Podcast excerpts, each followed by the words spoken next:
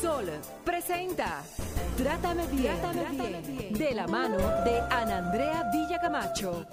Trátame bien, trátame bien, porque ya basta de silencios que duelen y matan. Trátame bien,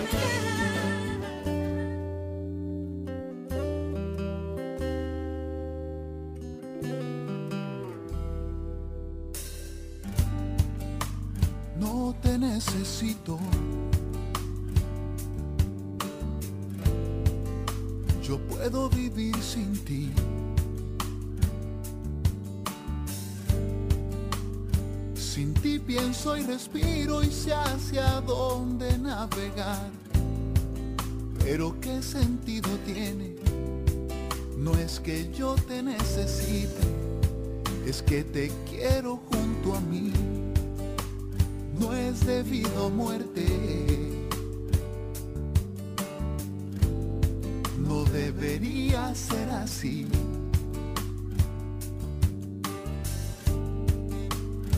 Yo puedo ser feliz en otra orilla sin dudar. Pero si esto está en mis manos, sé que no es cuestión de suerte, es que te quiero junto a mí.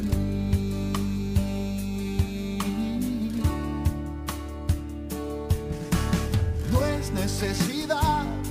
Lo que yo siento no es necesidad. Es solo que yo sé que estar contigo me sienta bien y puedo ser yo mismo. No es necesidad. Lo nuestro nunca fue necesidad. Fue siempre una cuestión de compartirnos, de hacernos bien y hablarnos al oído. Buenos, buenas tardes. Qué alegría, qué alegría poder estar de nuevo con ustedes en este abrazo sabatino que es tu programa Trátame Bien. Soy Ana Andrea Villacamacho y estoy en Sol 106.5, la más interactiva. En los controles está el señor Humberto, la producción de este programa es de Jennifer Peguero y hoy hay un plato fuerte, un programa sumamente especial. Bueno, y porque el programa es especial, está conmigo mi compañero y conduce hoy conmigo el señor Víctor Medina, psicólogo, especialista en masculinidades positivos, positivas. Y bueno, Víctor, salude a su público, dele para allá. Buenas tardes, buenas tardes Ana Andrea, buenas tardes Jenny, buenas tardes allá en los controles. Encantado de estar de nuevo aquí en este programa que realmente se ha convertido en, en una dosis de ternura y de crecimiento para mí. Así espero que también el programa de hoy sea para todas las personas que nos escuchan y nos siguen. Claro que yes.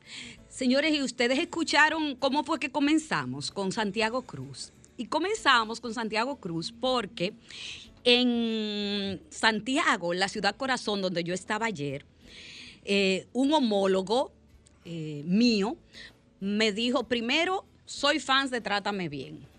Y mañana quiero escuchar la canción de Santiago Cruz, No te necesito. Y él quiere dedicársela a su esposa, que también es fans de Trátame Bien.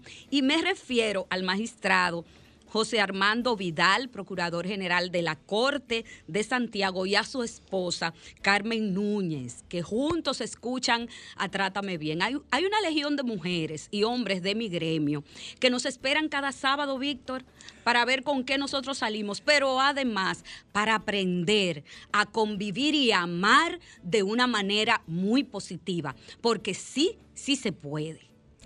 Eso se ha convertido también en un reto. Ajá. Porque ya mi entorno de amistad y mis colegas están siendo más tolerantes y están mostrando más apertura a las cosas diferentes sobre las masculinidades.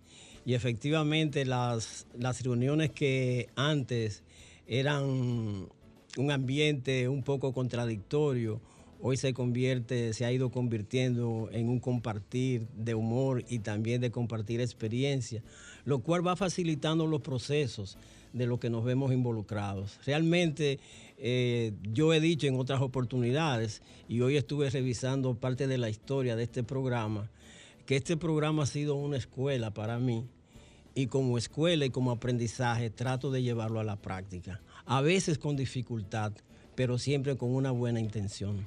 Bueno, magistrado, eh, ya cumplí con lo que le prometí ayer en Santiago.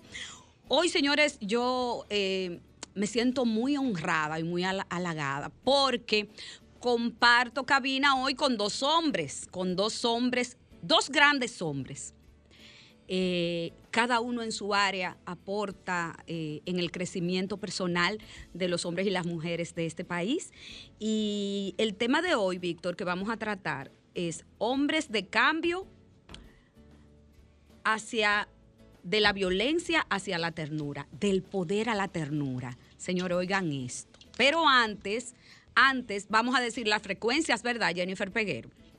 106.5 FM en Higüey y Santo Domingo, 92.1 en la región del Cibao, 94.7 FM en el sur y el este y 88.88 5 FM en Samaná.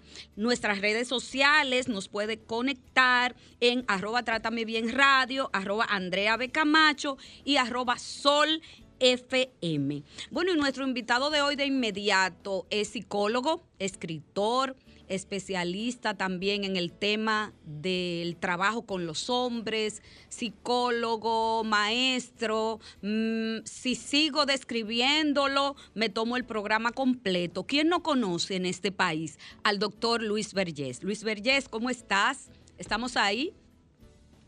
Ay, sí. No te escuchamos, Luis. Sí, no me escuchas. Ahí sí, ahí sí te tengo. ¿Cómo estás? ¿Cómo va la vida, Luis? Muy bien, muy bien. Gracias por invitarme al programa, como siempre. No, pero eh, invitarte no. Tú eres del testamento afectivo también. Y, y, de verdad, señores, yo estoy felicísima y honradísima de compartir con ustedes. Este tema, Luis, de hombres del poder a la ternura. ¿Cómo ustedes lo ven? Porque eh, eh, es un poco como, como difícil de digerir en una cultura eh, que ha formado a los hombres para que sean fuertes, para que no lloren, para que no se enamoren, para que no puedan ser tiernos. Y, de, y ese traspaso del poder a, a, esa ternura que es indispensable, ¿cómo, ¿cómo manejamos eso, Luis? Ay, muy bien, muy bien, excelente tema. Primero, tú en la introducción has planteado una premisa básica de donde hay que partir, es de dónde venimos. Fíjate que eh, las mujeres vienen de un paradigma del que pueden ser y nosotros venimos de un paradigma de que tenemos que ser. Eso significa dos cosas, el tenemos que ser es que estamos obligados a responder ciertos mandatos sociales, culturales, de dominio, poder y control sobre las mujeres. Y esa obligación, entre comillas, viene eh, incentivada desde la misma historia, uno lo ve desde la antigüedad. A eso le llaman masculinidad arquetípica, o sea, esa forma de vivir la masculinidad negada de los afectos, donde la intimidad se ve como algo malo, porque la intimidad, fíjate que en los hombres la intimidad es sinónimo de secreto malo. Y entonces es también tú exponerte a una posición de vulnerabilidad desde el afecto. Así nos han vendido a nosotros históricamente todo lo que son los procesos emocionales ligados a la ternura. La ternura es un fenómeno eh, socioafectivo donde tú expresas el sentimiento y expresa esa condición de valoración en función del sentimiento que tú tienes hacia una persona. Lamentablemente em, hay una, una enfermedad mental que se llama alexitimia y muchos hombres la han desarrollado y precisamente es una enfermedad mental que tiene relación con la negación que tiene negación con la mutilación de la parte afectiva, de la expresión afectiva y emocional de la persona.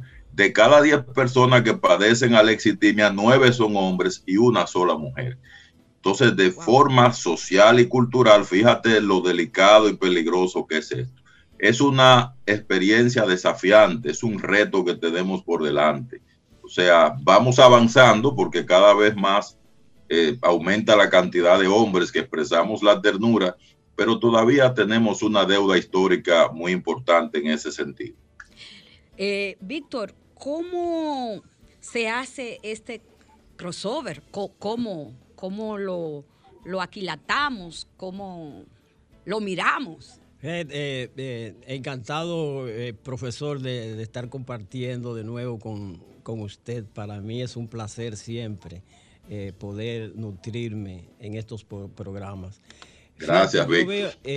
partiendo de la, del planteamiento de, de Luis Vergés, hay, que, hay que identificarlo precisamente como, como un proceso.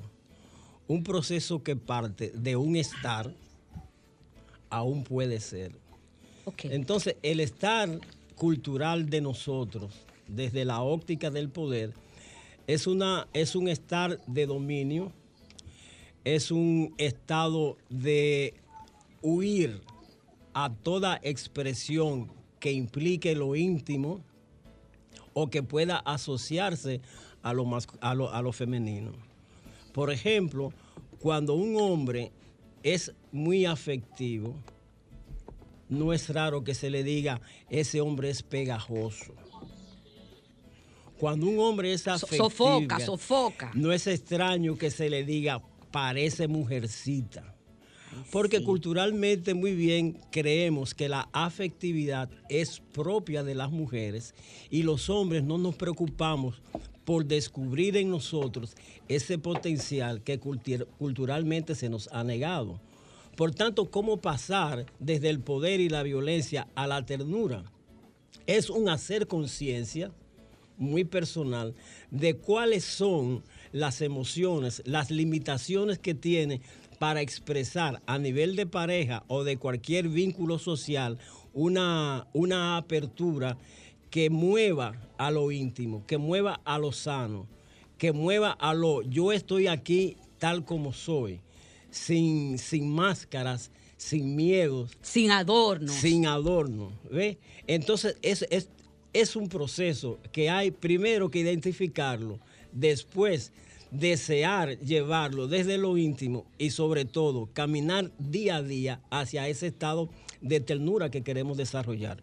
Porque a veces podemos ser tiernos. Cuando tenemos un niño, lo acariciamos, pero es muy particular. Podemos ser tiernos o mostrar ternura con nuestros padres, sobre todo si, si, si, están ya en edad avanzada. Podemos ser tiernos con un niño o con una niña. Podemos ser tiernos con un animal, pero no integramos la ternura como un elemento de la expresión íntima de nuestra emocionalidad. Es decir, que la ternura se convierta en un vínculo de nuestras relaciones cotidianas. Son muchos hombres eh, de todos los sectores eh, sociales eh, que intimidan, descalifican y la sociedad, Luis y Víctor, ustedes lo saben, lo han visto así presionan sexualmente, insultan, desprecian o intentan controlar la libertad de la mujer, el dinero, y casi todos ellos viven en pareja.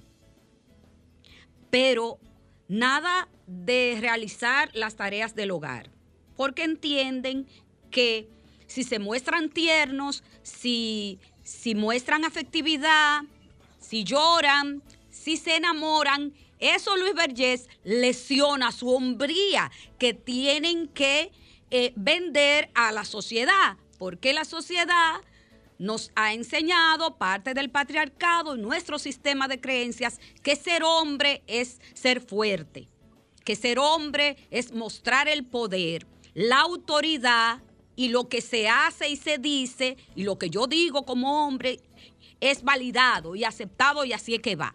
jefe de la casa, jefe del hogar, jefe de la familia.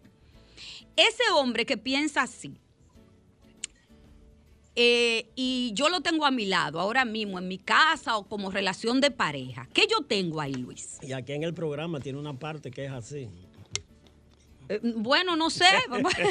Yo no lo voy a decir así. Luis Berger, dígalo usted.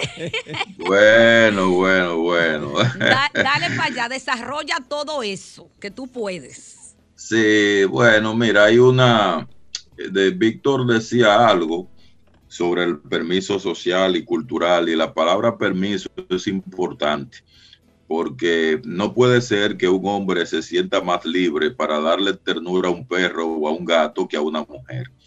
Y cuando tú ves que en una sociedad un hombre le da más fácilmente ternura a un perro, a un gato que a otra mujer o a una mujer, definitivamente es porque hay un permiso social que se otorga implícitamente para eso y se niega implícitamente para lo otro.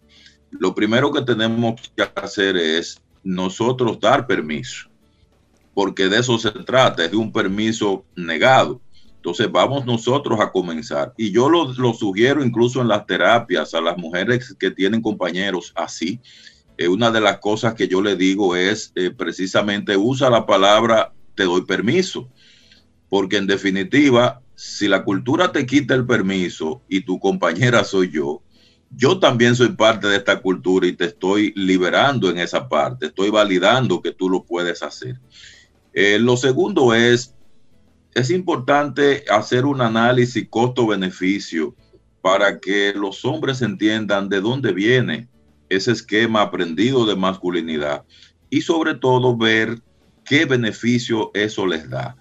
¿Qué beneficio da? Y es una buena pregunta que uno debe hacerse cuando se mutila emocionalmente, cuando no expresa los afectos. Y ya eso está muy estudiado. Ese fenómeno se llama disociación. Cuando una persona se disocia, los sentimientos van por un lado, la conducta va por un lado diferente y eh, los pensamientos también. Y la persona no tiene una integración interna que le permita fluir en el amor, que le permita fluir en la conversación. Y apelan al mecanismo del poder, el sometimiento y el control como un mecanismo de compensar esas carencias que ese fenómeno le va produciendo. Entonces, es importante eso, que cuando una mujer esté con una persona así, lo primero es que la comunicación no tenga intermediarios. Si estamos hablando, ah, dime, mírame a los ojos. Eso es muy importante porque la conexión visual incentiva la empatía. Fíjate que los romanos se mataban entre ellos porque lo primero que tenían prohibido era mirarse. Los gladiadores no se podían mirar, ¿eh? Porque Wow. si se miraban, se despertaba empatía y entonces uno no iba a matar al otro. Por eso peleaban enmascarado y con máscara de hierro, para que el otro se sintiera todavía más motivado a destrozarlo.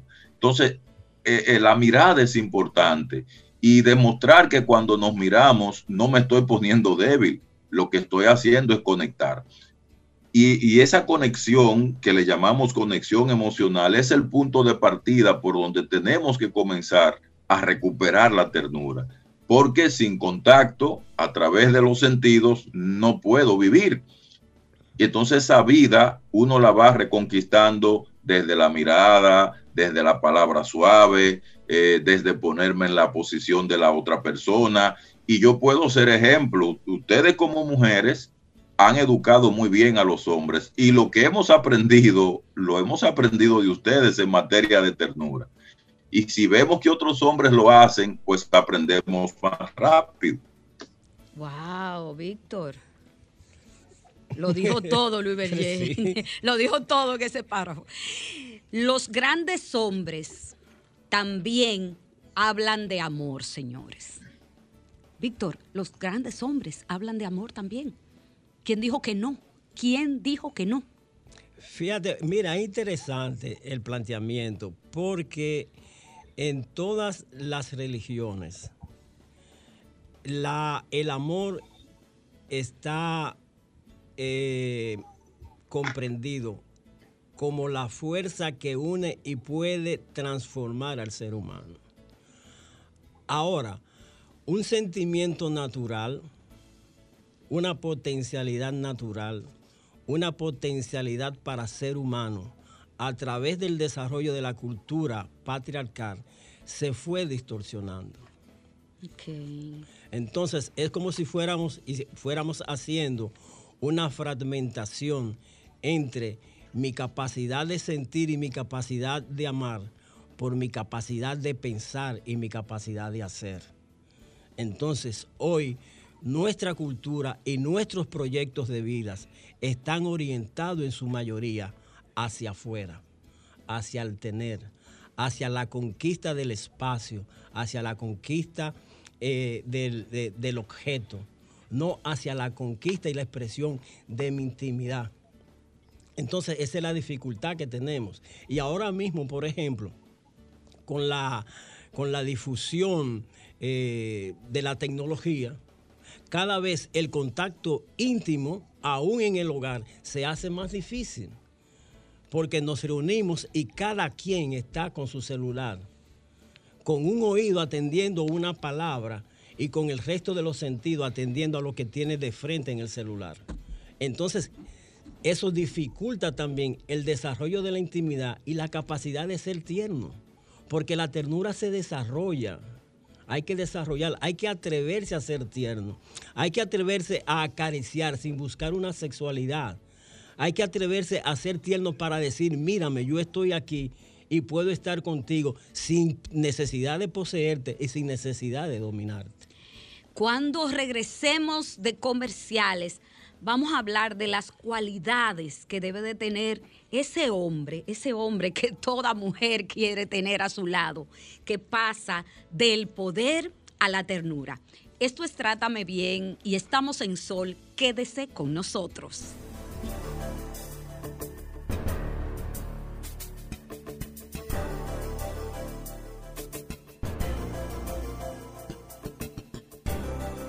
Trátame, bien. Señores, de nuevo al aire. Aquí se estaba bailando en este asiento. Eh, para conectarte con nosotros, eh, los teléfonos a cabina, señora Jennifer Peguero, por favor, délo pues. El 809-540-1065 y desde el exterior, 1-809-200-1065. Señores, miren tienen que aprovechar este banquete porque tener a Víctor y al doctor Vergés aquí en, este, en un mismo programa. Es too much. Es too much. Mucho como con demasiado, señores, mucho con demasiado.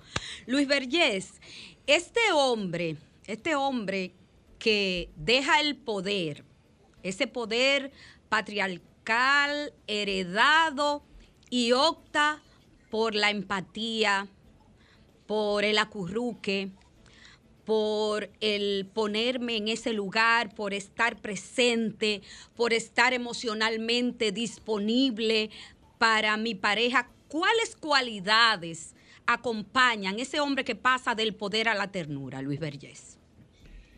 la primera cualidad es que se hace más poderoso, porque el problema que tenemos hoy es que se ve el poder como algo malo y lamentablemente eh, esa mirada del poder como algo negativo también asusta, asusta al hombre.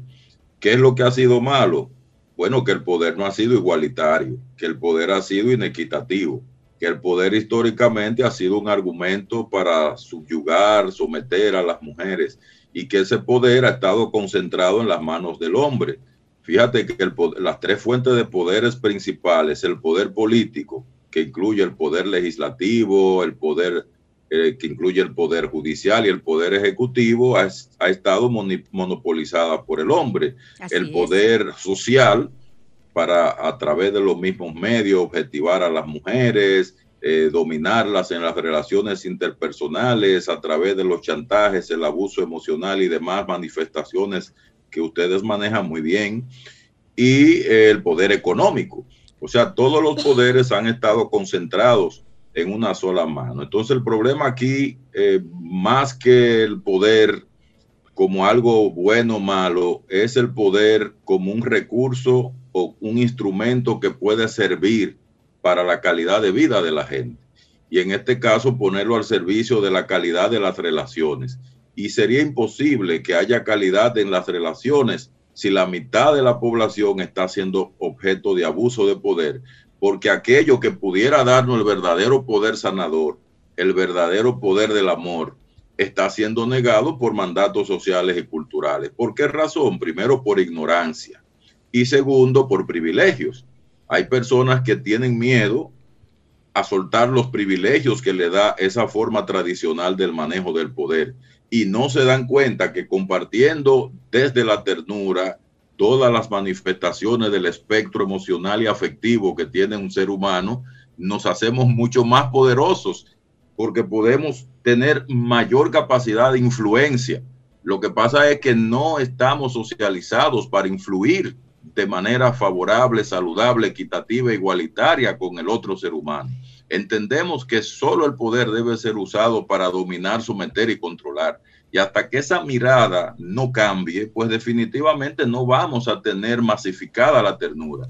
La, la tendremos como elitizada entre un grupito de hombres que ya hemos probado que somos más poderosos, pero hemos reconceptualizado el poder desde una mirada igualitaria y desde una mirada sanadora.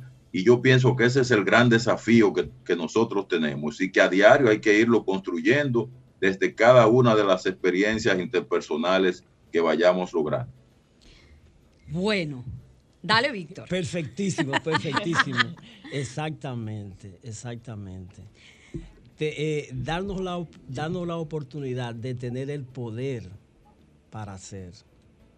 Sea, ahí, ahí, ahí es que está el gran, el gran reto, porque es lo que está a nivel cultural, es un impedimento, es una, un condicionante para que el ser humano pueda expresarse desde su interioridad. Fíjate, mira, si tú ves a nivel cultural, no solo de Dominicana, sino a nivel mundial, el aumento, por ejemplo, de actividades que tienen gran descarga de adrenalina, los deportes extremos, eh, eh, los recursos eh, extremos, el, consumo de, de, sustancias adictivas, la cantidad de, de información y de, y de estímulos que nosotros recibimos que nos impiden hacer contacto con nosotros mismos y con el que está al lado de nosotros. Entonces, para seguir esta propuesta, para seguir esta propuesta, nosotros tenemos que estar muy atentos a cuáles son las, los elementos que impiden en mi entorno que yo quiera ser diferente a como fui hecho en mi sociedad, como fui hecho en mi familia, como me desarrollé hasta, hasta, mi, hasta, hasta esta edad.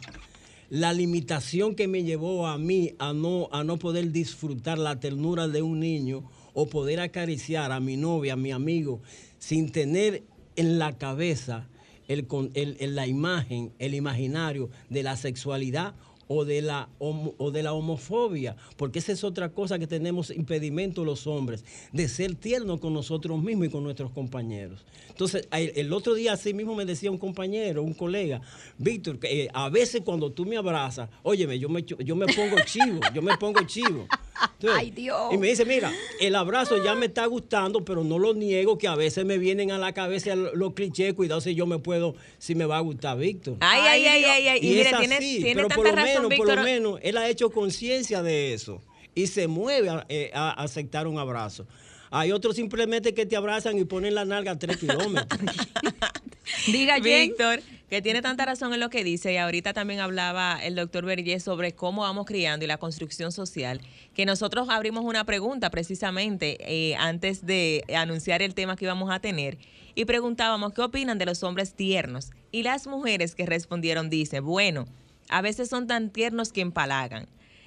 Dice otro comentario, mmm, son lindos, pero todo en exceso es aburrido. De vez en cuando debe salir lo malote. Dígame rápido. Ay, Dios mío. Diga, Víctor. Pero fíjate, mira, eso, eh, eso es un indicador de lo que, de lo que se ha planteado aquí, tanto de parte de, de, del profesor Luis Vergés como de mi parte también. O sea, la cultura condiciona no solo mi capacidad para dar afecto, sino también la capacidad que pueda tener una mujer para recibir simplemente afecto de su compañero. Entonces tenemos ese temor. Pero ¿por qué que nace ese temor? Porque es que tenemos muy vinculado lo afectivo a lo sexual. Y no vemos la afectividad como una expresión sana del ser humano, de decir yo estoy aquí, tal como soy, con toda mi ternura, sin miedo, sin careta. Mujeres, mujeres, ustedes están escuchando. Fíjate ¿cómo plantea, claro, o sea, eh, todos los extremos, todos los Claro. extremos son malos. Ahora, lo que uno no puede negarse es la oportunidad de ser tierno y de vivir la ternura. Oye, Víctor, yo leí lo siguiente que me llamó mucho la atención. La ternura en un hombre es la expresión más serena, bella y firme de amor. Es el respeto, el reconocimiento y el cariño expresado en una caricia, en un detalle sutil, en ese regalo inesperado, en la mirada cómplice o en el abrazo entregado y sincero. Gracias a la ternura, las relaciones afectivas crean unas raíces fuertes del vínculo, del respeto, de la consideración y del verdadero amor. Sin ternura es difícil, es muy difícil que prospere una relación de pareja. Pero además es gracias a la ternura que nuestros hijos, nuestros hijos, señores, reciben también un sostén emocional fundamental para su desarrollo como futuras personas, Luis Vergés. Bueno, te voy a informar dos cosas. Dale para allá. Con, con todo lo que tú has leído, se van a convencer de una conclusión a la que yo he llegado.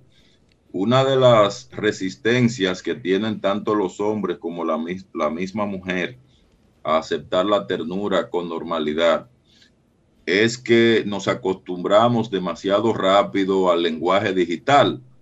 Ese lenguaje que se dice con palabras, ese lenguaje que se textea.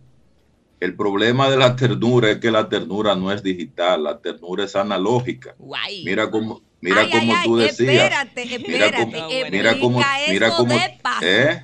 Explica eso despacio, Luis Vergés. Bueno, mira lo que tú decías, la sonrisa cómplice, eso es analógico, el lenguaje no verbal, el guiñar un ojo, eh, sorprender un día con una nalgadita, un empujoncito, eh, una tocadita, todo eso es Ah, me analógico. gusta, me gusta eso, Luis. Sí. La sigue. ternura es analógica, no es digital.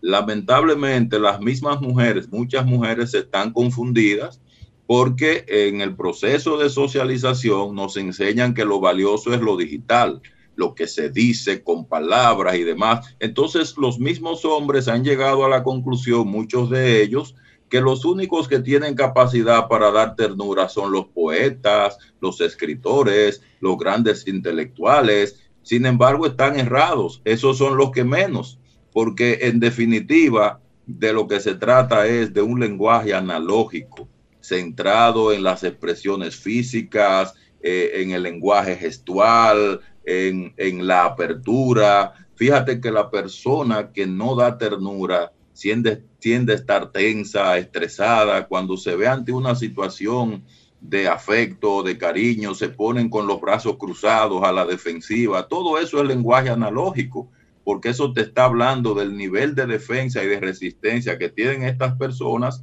porque están construyendo un escudo ante aquello para lo cual no están preparados. Wow. Víctor.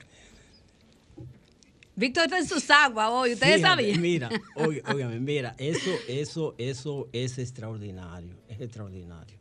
Y, y lo voy, y lo voy a decir eh, eh, con toda, eh, con todo el sentido, con todo el sentimiento que eso se manifiesta en mí como persona. Un elemento básico de la ternura es que hay, hay que estar presente. Pero no solo estar presente con el que está ahí, es que tú tienes que estar presente contigo. Y el proceso, el proceso de desarrollo de la ternura es un proceso no solo de curación de la relación, sino también de curación para uno mismo. porque hay muchas enfermedades psicosomáticas que se esconden en la incapacidad de ser tierno, en la incapacidad de sentir, en la, en la incapacidad de temer, en la incapacidad de pedir ayuda, en la incapacidad de, aceptar una equivocación, en la incapacidad de decir, yo te necesito. Entonces es un proceso. La cuestión es que nuestra cultura y ahora con la, con la velocidad de la era digital, queremos todas las cosas al instante. La inmediatez. La inmediatez. Le hacemos trampas al y tiempo. toda esa inmediatez muchas lamentablemente. veces, muchas veces lo que, lo que puede producir es una frustración porque queremos la respuesta mágica y no andar el camino al ritmo, al ritmo, mirando el paisaje y disfrutando también la, cotidia- la cotidianidad día a día. Porque es la cotidianidad la que te va a marcar el cambio. ¿Ve? Porque la cotidianidad es que tú, vas tú vas a expresar la coherencia precisamente de, de lo que planteaba eh, Luis en una parte, de tu pensar, tu sentir y tu hacer. Se vale ser tierno, se vale llorar, se vale modo ternura. Ay, demasiado, mucho con demasiado. Me fui a comerciales. Dale para allá, Humberto.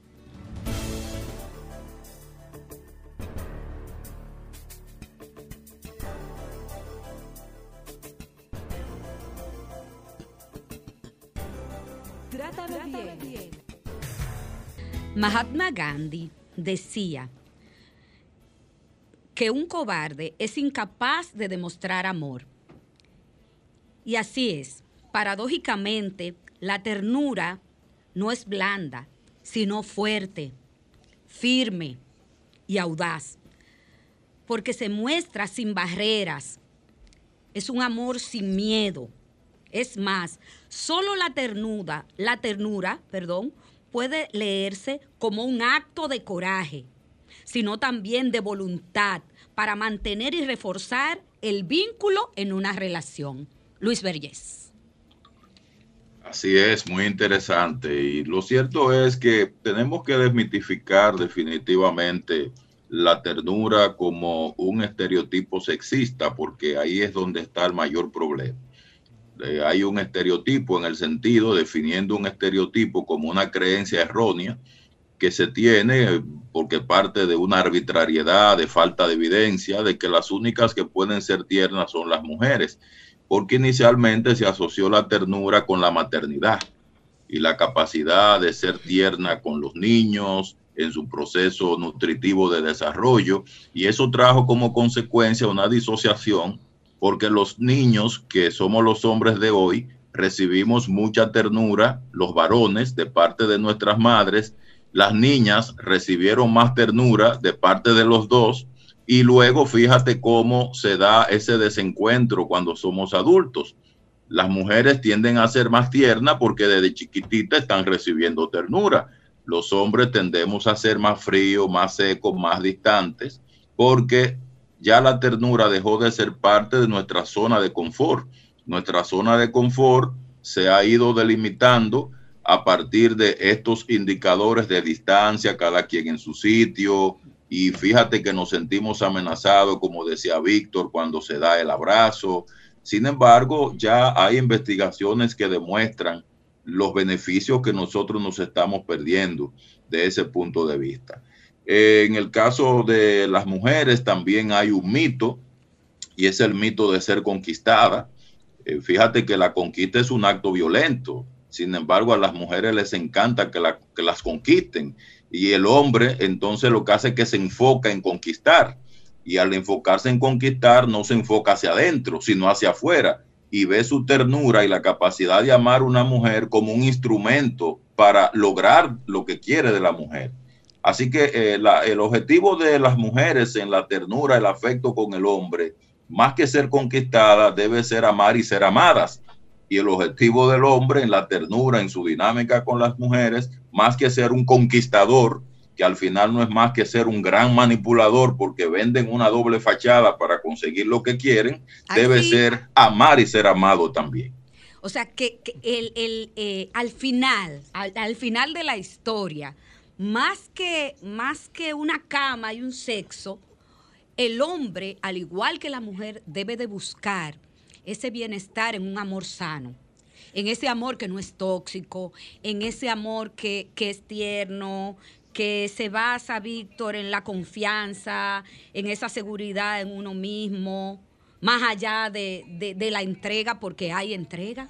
Ese amor que te permite disfrutar la cotidianidad cada día, y yo insisto en la cotidianidad, porque el laboratorio de transformación del ser humano está en lo que hace cada día. El primer laboratorio del ser humano está en su familia. El primer laboratorio del ser humano está en las relaciones que desarrolla. Entonces, en esos, en esos elementos es que te- tenemos que atrevernos a a dar el paso. A dar el paso es atreverse, no necesariamente a ser aceptado. O sea, cuando yo pretendo o cuando yo quiero ser tierno, no estoy queriendo que tú necesariamente tengas que responderme, sino que sepas que mi ternura existe. Hola. ¿Sí? Hola, buenas tardes. Muy buenas tardes. Ah. Hola. ¿Sí? Habla prima de la romana. Primitiva, amor. Pero Ay. ¿cuántos días sin, sin, sin saber de ti? Cuéntame. Pero estamos vivos, gracias al Señor. Y a mí también, porque yo me cuido mucho para, para, para estar viva. Porque venga acá. oh, pero venga acá, no. Hay un abrazo para ustedes. Ay, don Víctor, cuánto me alegro escucharle. Gracias, primitiva. a usted, señor Berger. Eh, ah, si si, si el, el, el 50% de hombres fueran como estuvieran preparados eh, para educar a este país, que como don Víctor y el señor Berger, tendríamos hombres más tiernos, de verdad que sí. Pero nada, eh, lo, lo que ustedes están expresando hoy, algo, algo se les queda a lo que están escuchando el programa y nosotras las mujeres que, que también lo escuchamos, pues enseñamos a nuestros eh, maridos que son a veces salvajes. Yo, yo no he tenido un hombre tierno, ay señor, eso... ¿Cómo va a ser- cómo va a ser, primitiva? No, y es que hay poco, es que hay Ay. poco, es que hay poco, esa es la gran verdad, pero nada. Eh, esa es la cultura, así que se ha educado el hombre, desgraciadamente, para que sea como, como el, el macho, el más macho de la cuenta, que, que no puede ser débil, que, que, que sé yo qué, cuántas cosas, lamentablemente. Pero siempre algo se aprende en los programas de ustedes y nosotras las mujeres, repito, debemos de, de- de aprender para enseñarlo a ellos de que a nosotros se nos tiene que tratar con tolerancia, con respeto, al igual que nosotros a ellos, porque eso es viceversa. Y que yo soy de la que creo que el amor, eh, en la pareja en tolerancia y comprensión, a mí me gustan más, eh, o sea, vivir eh, y practicar eso, que, que, que tener una pasión en cama, pasión así, esa cosa de momento, que cuando eso se termina y volvemos entonces al mismo infierno, ¿de qué valió esa pasión? Entonces mejor am- eh, amor y comprensión y ternura. Y para terminar, ay, eh, ay, ¿sabe que lo de la vista me gustó mucho? Lo de la mirada, eh, la de la expresión con la mirada, porque de verdad que con, con la mirada tanto se, se expresa eh, mucha ternura y también odio, porque las dos cosas, porque eso se, se refleja, cuando la gente expresa ternura se le se reconoce y cuando eh, expresa odio. Y Gracias, deja- Primitiva. espérese, espérese, y eso deja huellas, cicatrices de dolor. Un abrazo. Gracias, Primitiva. Ese gesto amable, esa demostración de interés por el otro, eh, esa, ese modo ternura, ese yo te acaricio, cultivo eso de, ese detalle, te acompaño, estoy ahí emocionalmente disponible, todo forma parte de... Señores, ustedes saben que yo aquí pensando así, antes de que me lleven, eso que ha descrito Luis Vergés, el doctor Luis Vergés y Víctor, es justamente el hombre que toda mujer quiere tener a su lado. Víctor Medina, nos vamos. Ya va, bye. Luis, gracias del alma por regalarnos este programazo. Despida, don Víctor. Gracias eh, y trátame bien.